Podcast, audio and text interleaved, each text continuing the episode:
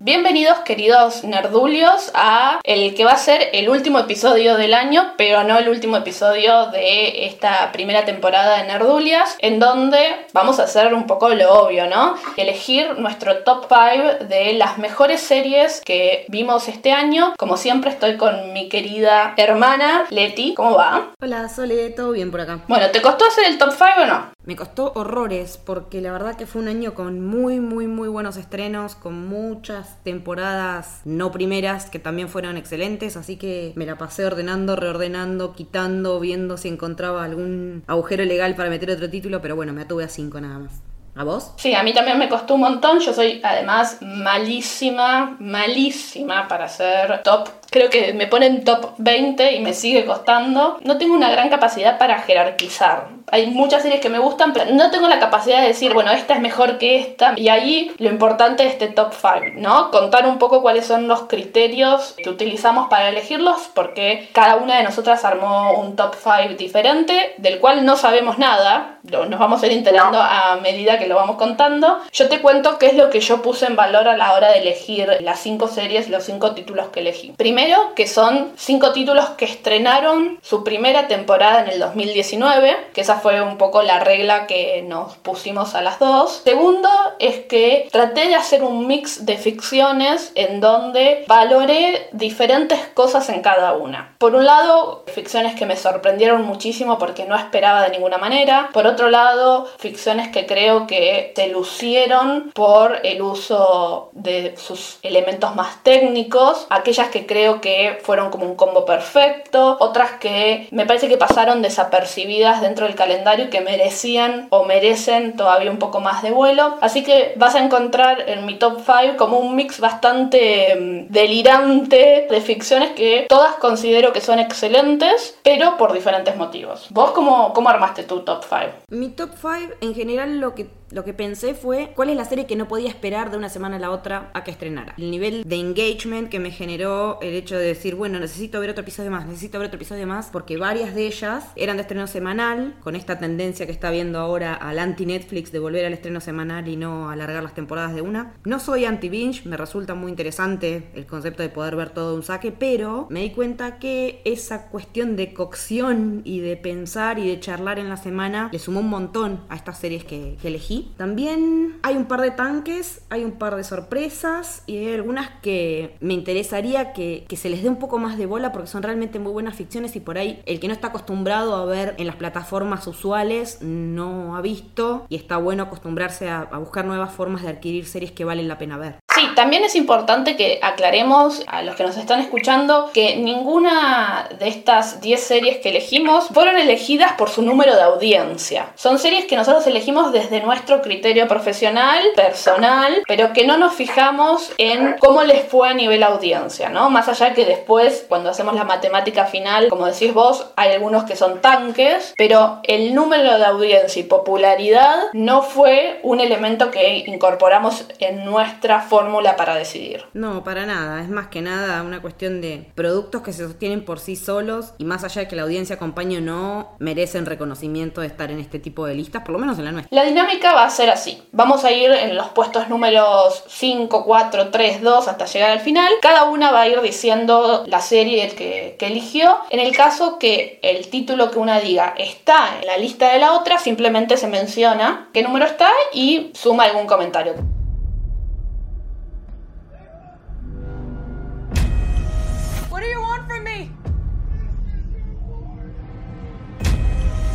Bueno, mi número 5 es Limetown, una serie que estrenó en octubre de este año y que está en una de esas plataformas de fácil acceso, más fácil acceso que Facebook, imposible. Súper fácil de ver, entrar a la página de Limetown, buscas como si fuera un amigo y ahí tenés los episodios subtitulados al español, salían de a dos por semana y con una premisa re interesante que es la adaptación de un podcast y que es un proyecto de Jessica Biel que nos viene sorprendiendo bastante con las cosas que está eligiendo filmar, más allá de que con algunas cuestiones de su pensar personal, como el tema antivacunas no estamos de acuerdo. La verdad que la mina está eligiendo cosas re interesantes para trabajar en televisión, de una mirada femenina, pero no desde femenina de lo que se da por sentado del sentido común, sino que está abordando la cuestión, no sé si los, los crímenes o el hecho de que las mujeres también pueden ser malas, pueden ser ambiciosas, pueden tener todo el mismo tipo de sensaciones o emociones o actitudes cuestionables que puede tener cualquiera de cualquier sexo. Entonces, desde ese lugar, Limetown es muy interesante. Vos la viste, ¿no? Sí, yo la vi, también muy fanática del podcast, sumo un pequeño comentario que es que los creadores sacaron un libro que funciona como precuela del podcast y por ende precuela de, la serie. También la puse en mi top 5, en mi caso la puse en el puesto número 3 y a todo que decís que coincido al mil por mil, sumo un solo comentario que es que la historia sabe y maneja extremadamente bien el misterio y la tensión. Y es algo que no estamos tan acostumbrados, que definitivamente yo creo que Lost nos enseñó mucho, pero que después no sé cuántos títulos tenemos que realmente nos atrapan y nos tensionan desde el misterio. Y Limetown es una gran lección eh, sobre este tipo de género y que funciona muy bien en todos sus episodios. ¿Cuál es tu puesto número 5?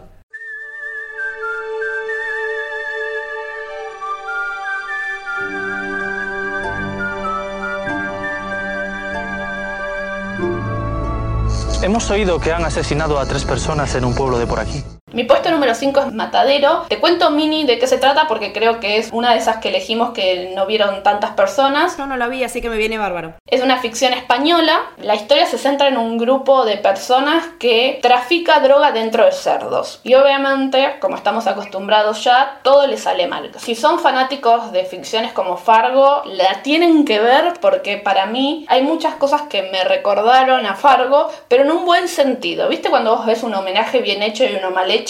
Y uno que se siente un robo y otro que se siente realmente un homenaje. Bueno, esta es de este segundo grupo. Es muy interesante cómo la cultura española tiene una presencia muy fuerte, cómo manejan las situaciones, cómo manejan mucho la cuestión estética de la ficción. La verdad que yo la venía siguiendo durante la producción porque los canales y los medios españoles venían hablando muy bien de esta ficción y cuando la vi me encantó. ¿Tu puesto número 4?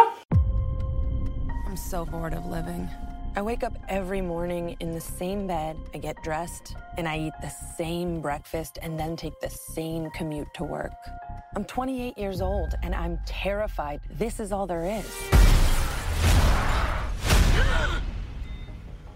Mi puesto número 4 es para una de esas que también merece un poco más de reconocimiento es Undone, una ficción que estrenó en septiembre de este año en Amazon Prime, así que también se puede ver por esa plataforma. Y es distinta a todo lo que vi en un montón de cosas este año y en bastante tiempo también, porque tiene una técnica de filmación que creo que se llama rotoscopio, en la que se filma al actor pero como que después parece como que estuviera dibujado. Y aparte es importante que, también que, entendamos de qué actores se trata cuando estamos viendo, porque por ejemplo trabaja Bob Odenkirk y tiene una temática como muy rara en cuanto a... No, no, es, que estemos, no es que no estemos acostumbrados a ver la cuestión de la salud mental en la tele, pero sino que lo toma desde otro lado, más por el lado, no sé si decir místico, no sé si la palabra es místico, es como más espiritual y una cuestión más relacionada a cómo podemos por ahí ver otro tipo de realidades que no son la nuestra, que dudemos de si la protagonista que nos está contando la historia está bien de la cabeza o realmente tiene otro tipo de percepción que le permite ver cosas que por ahí no están o que por ahí temporalmente no están situadas en su presente, sino que están o en su pasado o en un pasado que tal vez pudo haber sucedido y ella imagina que podría haber sucedido. Eh, hay que estar muy atento, pero no solamente estar atento en ese sentido, sino a lo que te habla en cuanto a los que son las relaciones familiares y cómo nos movemos ante el duelo, cómo nos movemos ante las tragedias personales en las relaciones intrafamiliares de por sí, que no todas son trágicas, pero también tienen sus cuestiones en el día a día. ¿Vos la viste también? Sí, yo, de hecho, es mi puesto número 2. Yo voy a ser un poco más exagerada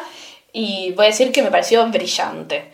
además de la técnica que vos mencionás, hizo una combinación de, estilos de ilustración y de hecho los fondos están pintados a mano. Y creo que ese mix de técnicas en donde vos fácilmente reconoces al actor con esa cosa más acuarelable, realmente logró una estética que a mí por lo menos me voló la cabeza. Y podemos reconocer, siguiendo un poco lo que vos comentás, que 2019 fue un año en donde la salud mental fue un tema importante en el cual se trabajó desde un montón de ficciones episódicas desde un montón de perspectivas, pero es interesante cómo trabaja Andan esta temática y al mismo tiempo en el cual se permite ser una gran ficción de fantasía, ¿no? Ambos elementos se combinan de una manera espectacular y yo estoy muy contenta que le hayan dado una, segunda temporada. La verdad es que cuando vi el primer, los primeros dos episodios que tuve la suerte de poderlos ver en San Diego Comic Con, me voló la cabeza, me pareció alucinante y me pareció muy divertido el hecho de que los creadores que son los mismos que Bojack Horseman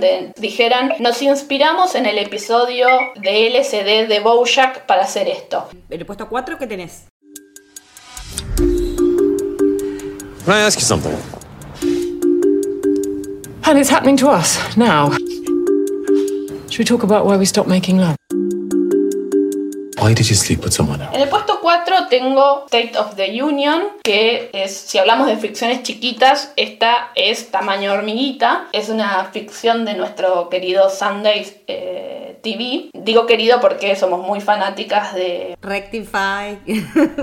que podría estar en todos nuestros top 10 de la vida. Es una ficción que podemos definirla dentro del drama, que son episodios de 10 minutos y básicamente es un matrimonio que empieza terapia de parejas por una infidelidad y estos 10 minutos que vemos son los 10 minutos previos a que entren a terapia y básicamente se juntan todos los episodios en el mismo bar a conversar, a matar el tiempo para entrar a terapia. Realmente el hecho de poder contar una historia con una escenografía tan mínima en donde el valor, el peso y lo movilizante es la palabra y la actuación de estas dos personas, me pareció cada uno de sus episodios una pequeña obra de arte. Realmente son esas ficciones que para mí por lo menos traen mucho aire fresco al calendario, un calendario sumamente explotado de estrenos que se animan con elementos que por ahí conectas con otras cosas, como decís vos con In Treatment, siguen trayendo algo nuevo, siguen trayendo, siendo novedosas y siguen siendo disruptivas sin la necesidad necesidad de grandes presupuestos, cosa que también valoro mucho. Bueno, vamos al puesto número 3. Look at the state we are in. God knows we need to shake things up. So, I propose that in order to vote, every British citizen must take an IQ test. God, what did she just say? Are you saying that some people are too stupid to vote?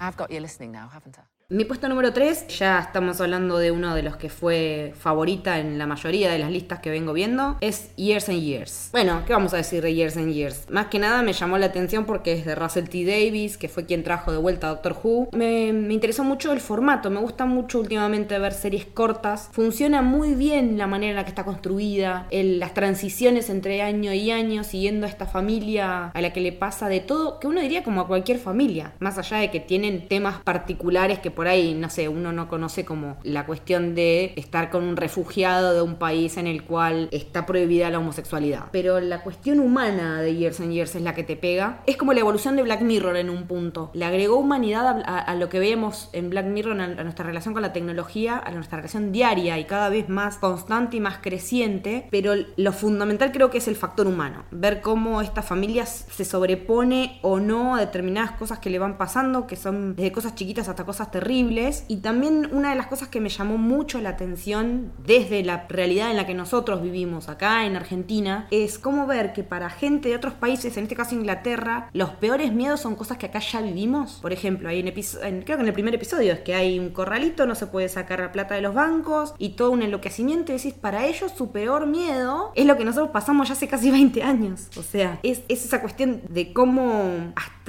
hasta en eso nos estamos globalizando, en los miedos y en las experiencias y cómo todo nos empieza a poner más en común y no siempre solo para cosas buenas. Las actuaciones son geniales, tiene momentos de graciosos, muy, muy interesantes, pero también me gusta mucho lo que se vio a nivel debate, porque la vio un montón de gente que no es a ah, serie la enferma que ve tantas series como nosotros. La vio todo el mundo, porque estaba en HBO, estaba muy bien ubicada, es una coproducción de HBO con BBC. Y me parece que vale la pena verla por todas estas cosas. Eh, y bueno, por la cuestión de identificación necesariamente es algo que te pega desde el momento uno. Y yo no, no la sumé en mi top 5, pero realmente es una, si no la vieron, es una ficción que vale muchísimo la pena.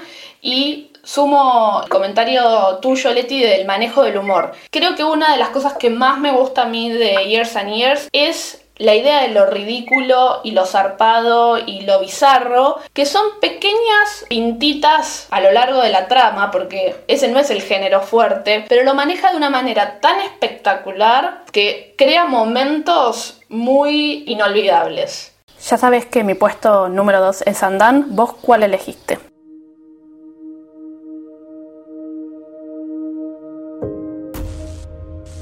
My name's Dr. Niles Calder. Please nod your head if you can understand me. So, what is this place? My home. A safe place for you, others like you, to heal. Mi puesto número 2 es Doom Patrol. Esta serie arrancó temprano, fue como el primer cimbronazo del año y que la tuve primera durante bastante tiempo. No tenía la más pálida idea de lo que iba a ver más allá del, episodio introductorio que habían tenido en la primera temporada de Titans y me sorprendí por completo porque me encontré con una caterva de personajes hermosos, delirantes, bizarros, recontra mil humanos. Nada, me sorprendí por completo. Es, es como si fueran los Suicide Squad pero más losers, algo así. Nada, también para rellenar un poquito ese espacio que deja ahora Legión de, de cosa rara y demente con elementos de superhéroes, a los que no siempre las cosas le van a salir bien. La relación entre estos personajes que se ven amuchados por un, científico medio loco que encontró una manera de, no sé si, no es de evitar que la gente se muera o, o prolongarle la vida o evitar que sus mutaciones raras los dejen solos. El tema es que me parece que lo, sobre lo que más va de un patrón es sobre la construcción de familia, la familia que se elige, que es algo que últimamente está muy en boga. Y ver cómo desde esa nada en común que tienen en teoría estos personajes, es como que está todo dado para que no se lleven y aún así construyen una familia hermosa y se ayudan y tiene elementos muy, muy, muy vigentes como el tema de que hay una calle que se llama Danny Street que, que es eh, gender fluid, como que no tiene, no, no se define por una sexualidad binaria y es una calle. Entonces es una, es una recontra experiencia, se hace un poco larga por ahí porque son 15 episodios, hay algunos que por ahí podrían no estar, pero en el todo es una recontra experiencia y no voy a poder borrarme jamás de la retina el chape entre la rata y la cucaracha porque es de las cosas más divertidas que vi en la tele en mucho, mucho tiempo. Sí, la verdad que Doom Patrol fue uno de los estrenos del año. Todo lo que vos decís, coincido nuevamente al mil por mil y hago un mini aporte de mi lado. Una de mis cosas favoritas de la serie es que supo trabajar muy bien la estructura de los episodios. Si vos la analizás desde afuera, vas a dar cuenta que cada uno de los capítulos está dedicado a contar la historia del pasado de uno de sus personajes. Y lograr eso sin que uno tenga la experiencia de sentir que se está repitiendo la estructura o que se está extendiendo demasiado o que está súper diagramado, ¿sí? Como cajitas por personajes, sino que uno pueda interpretar y valorar la historia en conjunto, es para mí un gran trabajo de guion. Y ahora tenemos que ver cuál es tu podio.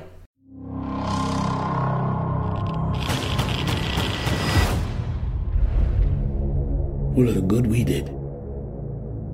It doesn't matter. What does matter is that to them, justice was done. See, a just world is a sane world.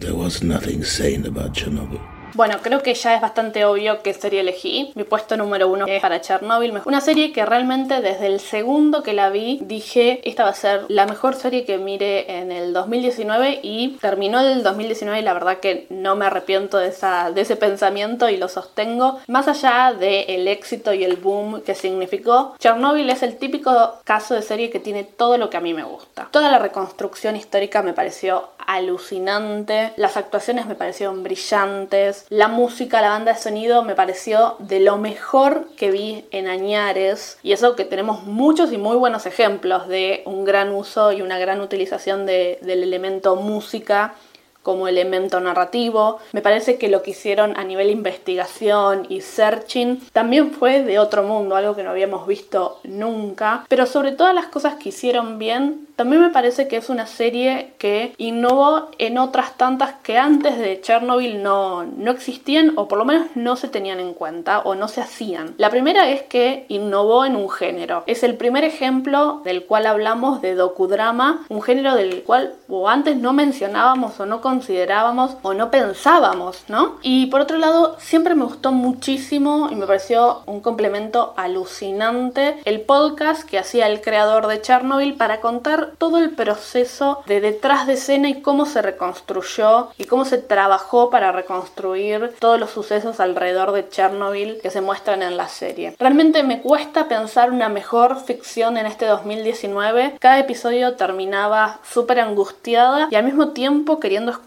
corriendo a Spotify para poder escuchar el podcast. Honestamente estoy, sigo hablando, sigo mencionándola, sigo analizándola y es una ficción que me deja sin palabras bueno, igual recordemos también que se puede escuchar el episodio que le dedicamos completo a Chernobyl cuando estábamos arrancando. ¿Y vos cuál, cuál es tu puesto número uno? ¿A quién elegiste finalmente? People who wear masks are driven by trauma. They're obsessed with justice because of some injustice they suffered. Ergo, the mask. It hides the pain. I wear the mask to protect myself. Right, from the pain. Bueno, y mi número uno, ya medio que lo anticipé cuando hablamos de Watchmen, es Watchmen. Hasta ese momento estaba medio dudando con... También tenía a Chernobyl como posibilidad, pero estaba segura que le ibas a decir vos. Entonces fue como que decidí poner en el podio a Watchmen porque me, me, movió, me movió un montón de cosas que no me imaginé que me iba a mover. Como dije en el episodio que le dedicamos, mm, le, tenía muchos reparos, muchísimos, el paraguas recontra abierto y fue todo lo que se podía imaginar y más también, recontra pareja, re bien actuada, súper original al momento de traer una obra tan gigante a la pantalla con lo que implica el backlash potencial, la música, la paleta de colores. Una de las cosas que por ahí no dijimos en el episodio de, que le dedicamos, pero que, es, que me di cuenta que nos había quedado afuera, es el tema de cómo ir respondiendo cosas sin que te des cuenta que las están respondiendo de manera tan lineal a como te las habían planteado. Como que el, sí, se plantea la duda, ¿qué pasó con la historia de qué pasó con Looking Glass? Y después nos dan un, episodio entero dedicado a él, pero que enmarca desde otra forma completamente distinta al flashback clásico, que te lo trae como que lo, lo embebe bien en la, en la narrativa de la historia, sin que sea bueno, listo, esta es la historia de este tipo. La originalidad en ese sentido. El, ir para atrás de Watchmen y la manera en que elige estos ir para atrás y volver es muy parecido a la sensación a lo que, como dice Manhattan, que él eh, siente que se manifiesta el tiempo. En ese sentido me parece que tiene una redondez la cuestión temporal en la serie. Y eso creo que termina siendo ahora con un poco más de distancia su, su mayor acierto esa cuestión de, bueno, vamos a trabajar desde la idea de tiempo y que a raíz y que desde tiempo todo lo demás empiece a girar a su alrededor y funciona a la recontra mil perfección. Sin duda, Watchmen es uno de los grandes estrenos del año y como les recomendamos escuchar el segundo episodio de Nerdulias dedicado a Chernobyl, los invitamos a escuchar el séptimo episodio dedicado enteramente a Watchmen, que hablamos un poco de todo esto que vos contás y profundizamos un poquito más, pero coincido al mil por mil con vos, es uno de los grandes estrenos. Pero esto me hace pensar, si hubieses tenido un top 6, ¿cuál sería la serie que, que te hubiese gustado incluir en esta lista que compartimos?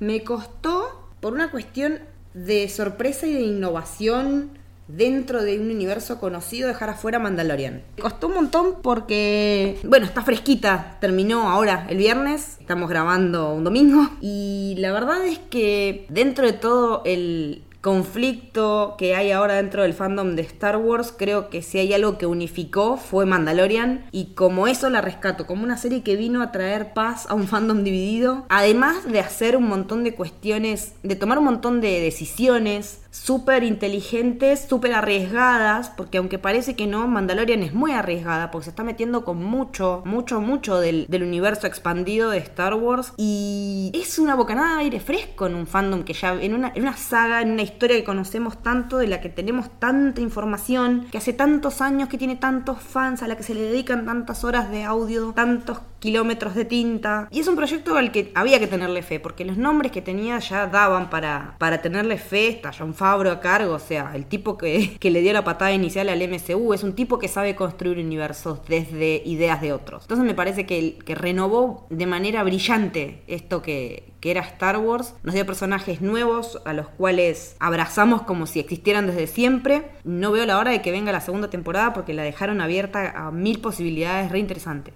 ¿Cuál fue la ficción que te costó dejar afuera vos? Bueno, yo te voy a mencionar dos, pero solo me voy a explayar en una de ellas. La primera es Perpetual Grace, que es una serie de epics muy interesante, con una puesta en escena muy muy linda, así que si no la vieron, mírenla. Pero en la que sí me voy a expandir es en una ficción de Apple TV Plus, que yo honestamente estaba esperando que salieran a patear portones. La verdad es que me costó encontrar un título que me gustara y me enganchara. Y Servant es la que realmente me gustó, la que realmente siento que hicieron algo súper diferente. La historia se centra en una pareja que pierde a su hijo y para atravesar el luto compran estos muñecos que son iguales a, los bebés. Se supone que es una cosa temporal, ¿no? La mamá, digamos, del bebé no puede superar la muerte del hijo y llama a una niñera para cuidar, escucha esto, al muñeco. El problema surge cuando el muñeco se transforma en un bebé real. La construcción de, de escenarios de este ambiente y este ecosistema súper creepy, engancha muchísimo quienes son además fanáticos de Six Feet Under. Ahí tenemos nuestro corazoncito puesto porque una de las protagonistas la van a reconocer. Pero realmente creo que con esta, con esta ficción Apple hizo algo diferente y que vale, vale mucho la pena mirar. Y en cuanto a series que estrenaron por ahí su segunda, tercera o última temporada en el 2019, ¿hay alguna que hayas rescatado especialmente?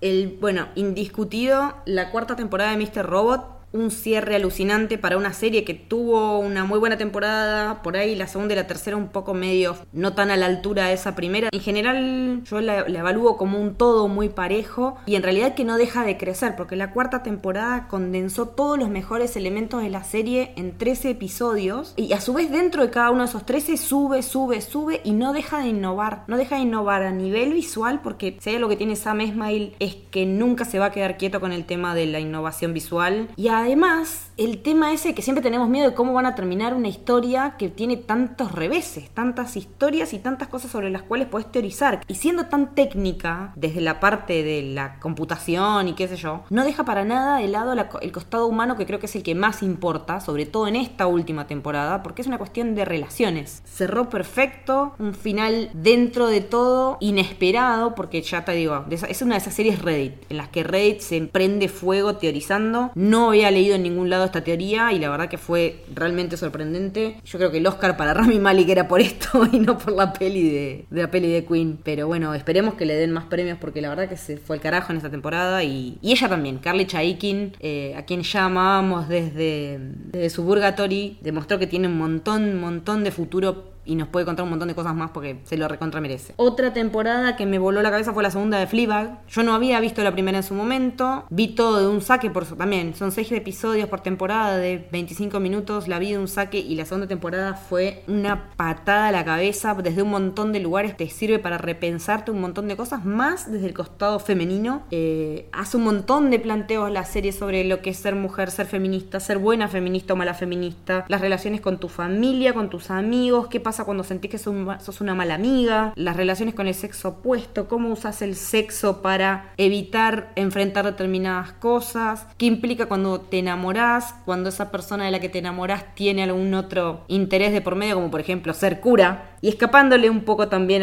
a, ese mote de Hot Priest, que si bien el personaje no se llama así, así se lo conoció, humanizar también a alguien, a un mundillo que por ahí uno no conoce tanto, como es el, del- el de la iglesia católica y sus restricciones desde la, la cuestión del celibato y qué sé yo, y los distintos tipos de amor que pueden existir también, que no solo el amor es amor romántico, sino que existen otro tipo de amores, que el amor por tu hermana puede ser incondicional, el amor por tu mascota puede ser incondicional. Todo con un con ese, ese- esa chispa extra que tiene Phoebe Waller-Bridge. Yo creo que Phoebe Waller-Bridge puede percibir cosas de maneras que nosotros no podemos y por eso me encanta ver sus ficciones que, que van para ese lado. Yo te acompaño al 100% con Fleabag. Yo sí empecé a verla desde la primera temporada cuando estrenó, no por mérito propio. Acá le tengo que agradecer a nuestro querido amigo Pablo que me insistió para, para que la viera porque cuando vi el primer episodio no me había terminado de enganchar. Era esas ficciones que dije, bueno, después la miro y Pablo me insistió, me insistió, sin dejar de pasar demasiado tiempo la vi. Pero creo que también es importante destacar o, hacer la diferencia, por lo menos desde mi perspectiva, que hay una gran, gran diferencia, un gran quiebre entre la primera y la segunda temporada. Creo que al superar el conflicto de la muerte de la amiga, eso abre a la protagonista poder hablar, trabajar, construir problemáticas y temáticas que definitivamente son mucho más de mayor impacto, por ponerlo en una palabra. Y creo que su primera temporada es muy buena, pero es su segunda temporada la, la que logra esa excelencia y la que genera también que sea una serie que vamos a recordar, ¿no? Que después de su estreno, después de su cierre, sigamos hablando de ella, sigamos volviendo a ella y sigamos permitiéndonos desmembrar cada uno de sus elementos. Yo la verdad es que junto con Fleabag, como te digo, creo que esta primera parte de la última temporada de BoJack Horseman también es realmente muy interesante para pensar una ficción de animación que en lo personal por lo menos creo que trajo nuevos jugadores, nuevas cartas, nuevos elementos y revolucionó un poquito el universo y el género y que se constituye como uno de los grandes ejemplos de lo que significa la animación para adultos, con una estética muy particular que te puede gustar o no, pero que realmente creo que es indiscutible, que, que es particular, que es diferencial, que tiene su diferencial y con temáticas que realmente son muy oscuras. Cuando uno de vuelta se siente y mira hacia atrás y se pone realmente a analizar lo que, lo que significa esta serie y lo que habla o sobre lo que habla esta serie, te quedas un poco en shock porque te das cuenta que habla de temáticas muy, muy adultas, muy, muy oscuras en muchos sentidos, pero un oscuro real, un oscuro humano, ¿no? También creo que fue una gran temporada la de Sorry for Your Loss. Creo que realmente esperaba que me desilusionara porque la primera fue tan excelente que no sabía cómo la iban a continuar y es otra serie donde Facebook hizo un gran, un gran trabajo, pero me quiero concentrar en una serie más chiquita aún, que me imagino que ya te estás riendo porque pensás y sabes hacia dónde voy, que es Ryan Hansen Solve Crimes on Television que empezó como YouTube Red y ahora es YouTube Premium. Y es una comedia en la cual estoy casi al 100% segura que es una ficción hecha pensada para quienes somos fanáticos de las series de televisión. Y no te digo de ahora, te digo las personas que tenemos muchas CSI encima, muchas temporadas de Criminal Minds, porque realmente termina siendo muy meta. Y acá te hago una apuesta un poquito mayor. Creo que también es una ficción que para quienes disfrutan, por ejemplo, de Brooklyn 909, esta serie van a encontrar muchas cosas en común y realmente me, me habría gustado, lamentablemente la cancelaron, pero me habría gustado que, que se le diera bastante más difusión y que lograra bastante más engagement, porque para mí cada capítulo es oro en polvo y cada capítulo vale muchísimo la pena y me, ha hecho llorar de la risa.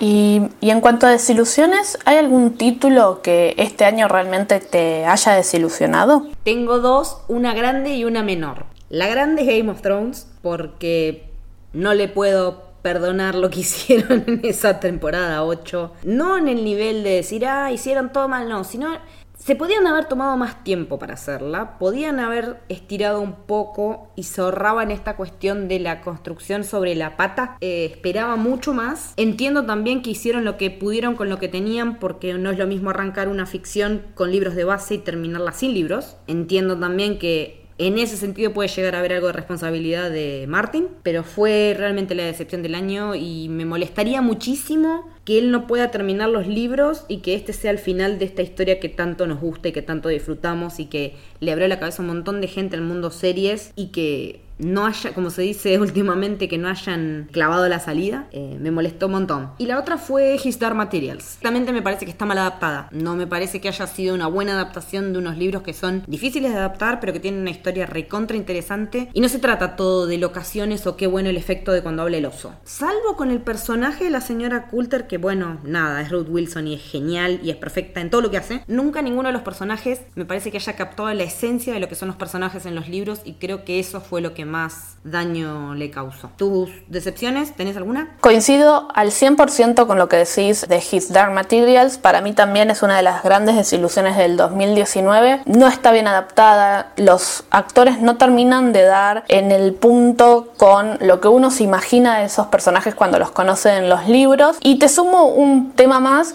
que creo que la serie termina siendo un poco aburrida. Y es algo loquísimo para este tipo de historia que está llena de acción, llena de fantasía, llena de búsquedas, de escenarios diferentes, que uno realmente devora el libro. Entonces creo que por lo menos yo estaba esperando esa misma sensación con la serie. Pero cuando terminé de verla, mi sensación fue la misma que la tuya, que es que estaba mal adaptada. Y hablando de malas adaptaciones, yo sé que a vos te gustó mucho, pero a mí The Witcher también me pareció muy floja. La verdad, no sé si tiene que ver con que estaba esperando mucho más porque amo a los libros o que simplemente, bueno, no es una serie para mí. Me parece que el protagonista protagonista me parece que Henry Cavill no da con el punto, no da con este Gerald que uno está imaginando mientras juega los juegos o mientras lee el libro. Entiendo que muchos ya esperaban esto, ¿no? Como que esta cosa medio dura que él es como actor, como a nosotros nos gusta decir, el actor carpintero, pero bueno, yo tenía mi corazón puesto en este proyecto, realmente quería que, que me funcionara a mí, ¿no? De vuelta, hay mucha gente que está muy contenta y cuando la escuché hablar y luego entrevisté a Lauren, me parecía que era muy interesante su propuesta de dejar de construir a los personajes femeninos a través de la mirada de él y que tuviesen su propia historia. Pero bueno, la verdad es que no, no me terminó de cerrar y para mí entra en el grupo de las grandes desilusiones de, este año. Pero ya un poco para, para cerrar, fuimos por nuestro top 5, las temporadas que más nos gustaron, las grandes desilusiones y un poco me gustaría saber cuál es tu visión y tu mirada para este 2020 que la verdad en cuanto a calendario y estrenos también viene súper fuerte, pero también me parece que va a cambiar mucho en tanto industria. Me parece que podemos haber estado viendo lo que fue, no sé si decir el gran último año de HBO, porque no sé, pero la realidad de HBO va a cambiar muchísimo ahora que se empieza a fusionar con Warner, hacer HBO Max y qué sé yo. Se fue creo que el tipo que estaba a cargo de la dirección creativa, entonces no sé qué puede llegar a pasar ahí. Entonces creo como que vimos, espero que no, realmente espero que no, pero el último coletazo de HBO como el diferencial de calidad no solo a nivel tipo de historias y actores y qué sé yo, sino a nivel presupuestos, porque también no nos olvidemos que tuvimos la temporada 3 de True Detective este año también, con un tipo multiganador de Oscar, o sea, en general para mí fue un año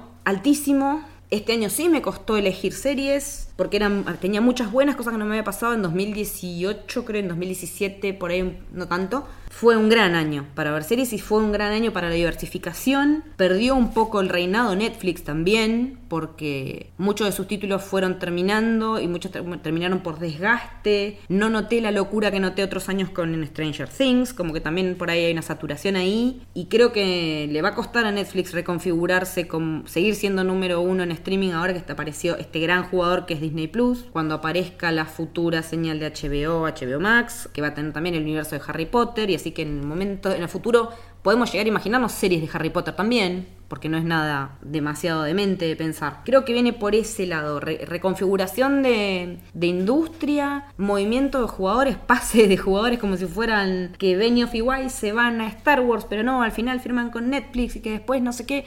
Como que estamos pendientes de eso como si fueran jugadores que pasan de un club a otro. Y nada, en cierto punto lo que yo sigo sosteniendo es que está buenísimo que cada vez más gente mire series. La democratización de la tele y del acceso a contenido de calidad televisiva. Eso creo que sigue siendo una de las cosas que más, más me gustan, de, de- más allá de que haya terminado lo que llamamos Pick TV o no, sino de la cuestión social, del fenómeno social de la serie. Que estemos, estemos realmente dándole a la tele el lugar que se merece. Creo que eso es lo más importante a destacar, que siempre haya de qué hablar con alguien, porque alguien siempre está viendo la misma serie que vos, aunque sea en un nivel chiquito, la, conversación. Eso es lo que, lo que me parece que está cada vez más bueno de este mundo. Conectando un poco con lo que vos dijiste y también con lo que hablamos en el primer episodio de Nerdulias, eh, la televisión que nos, que nos hizo, que también está disponible para que escuchen, creo que 2019 fue un año muy bisagra y que 2020 va a ser el momento en el cual las nuevas reglas de consumo y de negocio terminen por establecerse. Y en este sentido, y tomando y coincidiendo en todo lo que compartiste vos como, como reflexión, yo llamo, hago un llamado a la necesidad de historias originales. Constantemente en este año nos encontramos con noticias de canales que y productoras que adaptaban un podcast, una película, una novela, un cómic, una canción. Digo, hemos llegado al punto en el cual estamos adaptando canciones